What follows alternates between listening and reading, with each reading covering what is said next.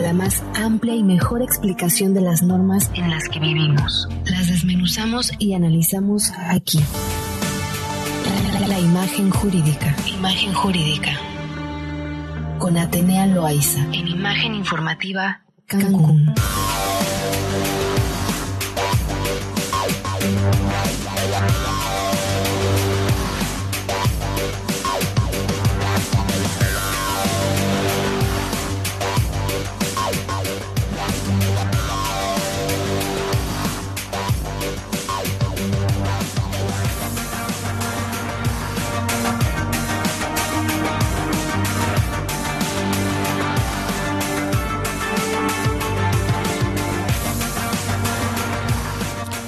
Bien, y como cada martes saludo con muchísimo gusto a Tenea Loaiza de Difen Abogados. ¿Cómo estás, Tenea? Muy buenas tardes.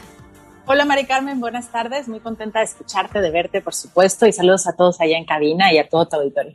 Excelente. Oye, Tenea, tenemos un tema buenísimo que se ha venido pues incrementando en los últimos, en las últimas semanas, no en los últimos días, en las últimas semanas ha tomado fuerza y es esta necesidad de algunos padres de familia, esta exigencia de algunos padres de familia por vacunar a sus hijos menores de edad. Recordemos que eh, pues prácticamente todavía no es una opción eh, esta vacuna, aunque sí está ya en, en análisis y en debate, eh, pero todavía no es como un hecho, mucho menos todavía en Quintana Roo.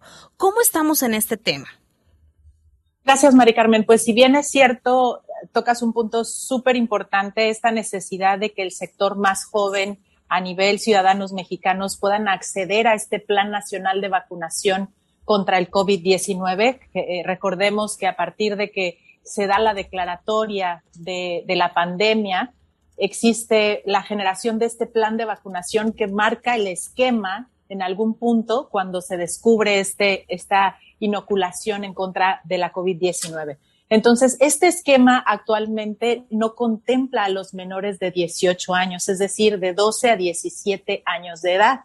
Entonces, según e, este último informe que, que nos da la Secretaría Ejecutiva del Sistema Nacional de Protección Integral de Niñas, Niños y Adolescentes, el SPINA por sus siglas, dice que tenemos reportados del 12 de abril del 2020 a este junio del 2021 569 menores de edad que reportan mortandad por la COVID-19. Esto como para efecto de poner el contexto de que Secretaría de Salud Federal dice que este sector salud, este sector, digamos, de 12 a 17 años es del sector menos vulnerable, y estoy entrecomillando vulnerable, en, por razones médicas. Ellos dicen que de acuerdo al plan de vacunación entendido, este, para efecto de vacunar primero al sector salud, fue por etapas, ¿no? Sector salud, maestros y, toda una, una cadena, digamos, prioritaria de quién podía vacunarse y quién no, pues bueno, al sector de 12 a 17 años no lo contempla. Entonces, ante esta negativa u omisión, vamos a pensarlo así, de que este sector sea eh, vacunado, también tiene que ver mucho, Mari Carmen, el tema del decreto federal del retorno a clases. No hay que olvidar que la primera digamos, manera de combatir esta pandemia fue el, la cuarentena y que nadie saliéramos de casa. Sin embargo, a raíz de pues el regreso a clases que se decretó para el 30 de agosto de manera obligatoria, recordemos las palabras, llueva, truene o relampaguee, el 30 de agosto regresamos a clases. Eso fue una declaratoria oficial federal. Faltó, ahí, o haya COVID, ¿no? O haya COVID y vamos a regresar, claro. Y entonces aquí se incrementa, por supuesto, y válidamente la preocupación de los padres de familia que tenemos adolescentes en casa y que están en edad de regresar a, a clases presenciales y que no resulta, eh, digamos, una razón válida que solamente Secretaría de Salud diga, ustedes no son grupo vulnerable entonces, a raíz de eso se ha desencadenado una serie de reacciones y las reacciones son acciones legales que han tomado algunos padres de familia para que el gobierno, a través del juicio de amparo, es decir, recurrir y agotar esta figura constitucional que muchas veces hemos agotado aquí en el programa, Mari Carmen, y demandar, digamos, de la autoridad correspondiente de salud al mismo presidente de la República y todos los sectores encargados de la aplicación del Plan Nacional de Vacunación de la COVID-19 contemplen la vacunación de manera eh, independiente para cada uno de los padres que está recurriendo al amparo y sus hijos de 12 a 17 años sean vacunados. Debemos recordar, Mari Carmen, que la misma COFEPRIS y la Organización Mundial de la Salud, COFEPRIS hablando de esta autoridad regulatoria de cuestiones de salubridad en México, la máxima autoridad en México, decretó ya por un comunicado 21 diagonal 2023, perdón, diagonal 2021, que la eh, inoculación a través de la vacuna Pfizer ya puede ser aplicada en menores de 12 a 17 años. Esto ya está estipulado así por la misma COFEPRIS y lo refuerza, por supuesto, la Organización Mundial de la Salud. La única que se puede aplicar a menores es la Pfizer por recomendación de la propia OMC, MS, perdón, y la misma COFEPRIS. Por lo tanto, ya el gobierno federal no tiene excusas en algún punto para decir que este sector no puede ser vacunado. Entonces volvemos al recurso que están promoviendo los padres para efecto de que sus hijos menores de 18 años puedan ser vacunados y esto se ha visto fenómenos a nivel República Mexicana, es decir, no nada más es exclusivo de un estado, sino varios estados han reportado a través de las mismas estadísticas del Poder Judicial Federal el, ingreso de estos recursos o estos, estas vías constitucionales de amparo. ¿Qué se logra, Mari Carmen, con estos amparos? Es decir, qué se está logrando a través de la obtención de suspensiones provisionales. Dentro de los más recientes resueltos en el Estado de México, en Naucalpan, el juez decimosegundo, eh, decimoprimero, perdón, de distrito en materia administrativa en el Estado de México resolvió negar la suspensión provisional. Sin embargo, se fueron a un recurso de queja y resolvió el tribunal colegiado y otorgó la suspensión. ¿Qué ponderó en esa suspensión ponderó el derecho a la salud, Mari Carmen.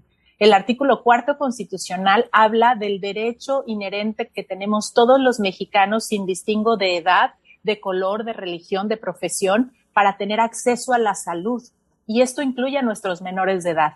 Entonces, el artículo cuarto constitucional y, por supuesto, convenciones interamericanas, la misma Corte Interamericana de Derechos Humanos ha establecido preceptos sobre el interés superior del menor y estamos hablando de menores de edad en el caso que estamos platicando ahorita. Por lo tanto, el, tribunal colegiado eh, de ese circuito, del segundo circuito, estipuló que se concedía la suspensión provisional para que en el término de 24 horas esta menor que promovió por conducto de su tutor, en este caso su padre, el amparo pudiera ser vacunada. Por lo tanto, ya hay muchas resoluciones así, Mari Carmen, a lo largo de la República Mexicana que han concedido estas suspensiones para efecto de que los menores sean pues vacunados. Totalmente. De hecho, aquí en Cancún, bueno, en Quintana Roo, perdón, eh, se ha sabido de un caso en particular que ocurrió en Chetumal, pero justamente hablando contigo hace, hace unas horas, eh, me comentabas, y lo voy a hacer, eh, lo voy a nombrar al aire, acerca de 12 menores que también han obtenido esta vacuna en Veracruz, 12 en Jalisco, 30 en Sonora. Entonces estamos hablando de que hay mucho interés por parte de los padres de familia y claramente pues también de los menores de poder tener esta protección hacia una enfermedad que bueno pues nos ha venido a revolucionar la vida.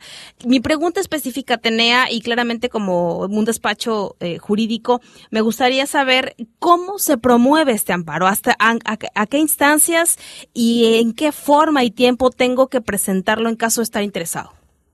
Muy bien, pues en caso de estar interesado, sí o sí hay que recurrir a un abogado eh, para efecto de que él haga la, realización de esta petición. Esta petición se hace ante el juez de distrito de donde tenga residencia el menor, por supuesto, no estamos hablando de la, de la circunscripción de Quintana Roo, si es en Cancún, pues en Cancún. Todos los tribunales de distrito, los juzgados de distrito los tenemos radicados en vigésimo séptimo circuito aquí en Cancún y compete conocer de todo lo que pasa a nivel estado de Quintana Roo y tenemos algunos en Chetumal. Entonces, ¿qué es lo que tenemos que hacer? Acudir al abogado para efecto de que empiece a redactar el amparo correspondiente. ¿En qué tiempo? Pues definitivamente desde ya, en el momento en que eh, ellos decidan ejercer acción mediante el juicio de amparo, para efecto de que no tarden ni demoren más y que el juzgado de distrito pueda en su momento resolver favorable la suspensión provisional y en su momento la definitiva y por supuesto resuelva en, una sentencia final que se otorga el amparo y protección de la justicia federal. Pero lo que se está buscando aquí es que los menores tengan acceso a este derecho constitucional, a la salud y máxime que ya están todos prácticamente en las aulas, Mari Carmen. Entonces es importante no dejar de ver que hay variantes de la COVID-19 ya reconocidas incluso por la Organización Mundial de la Salud que están afectando a este sector poblacional que solamente, no quiero irme sin decir esto, Mari Carmen, los menores, solamente por ser menores, constitucionalmente son un grupo vulnerable, independientemente de la calificativa médica que la Secretaría de Salud a nivel federal quiera darle. Los menores, constitucionalmente hablando, son considerados sectores vulnerables. Por lo tanto, no podemos provocar que el Estado mexicano no les provea de este servicio. Totalmente. Y nada más para que quede bien eh, también clara esta información, Atenea, es importante que sepan que a partir del próximo viernes, primero de octubre, eh, estas, eh, o bueno, el sector de niños, niñas, adolescentes entre 2 y 17 sí podrán vacunarse siempre y cuando presenten eh, pues alguna eh, comorbilidad y se podrán registrar en el portal de www.mivacuna.salud.gov.mx. Pero pues obviamente hay más niños que se están presentando a la escuela, como tú bien comentas, y que a lo mejor no presentan esta comorbilidad o, o esta deficiencia física en algún momento, esta discapacidad, pero sí es necesario que también estén protegidos. Y justamente para estas personas que están interesadas bueno, pues se hace obviamente este documento de amparo y se presenta ante el juez de distrito, ¿correcto?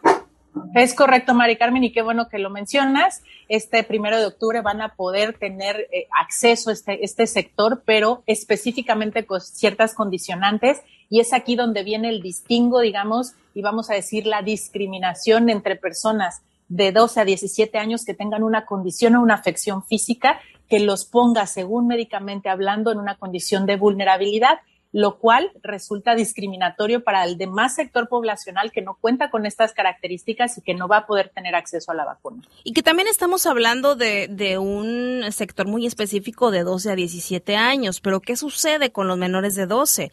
Que algunos también ya están regresando a clases, entonces creo que es un tema sensible, eh, eh, viene todavía desde este movimiento que inclusive hay madres que no aprueban las vacunas en ningún tipo, pero que claramente estamos en una pandemia en donde necesitamos analizar a profundidad este tema. Y si además venimos con rezago de adultos mayores, de 40, de más de 50, perdón, entre 40 y 49, de 30, de 20 y así sucesivamente, pues obviamente necesitamos que también se vacune a estos integrantes tan, eh, tan importantes de la familia y que no se, se minorice por mencionar en, su momento, como lo dijo eh, López Gatel, si yo le doy una vacuna a un niño, dejo desprotegido a un anciano. Entonces, me parece sí discriminatorio y yo creo que este beneficio, este derecho debe ser parejo.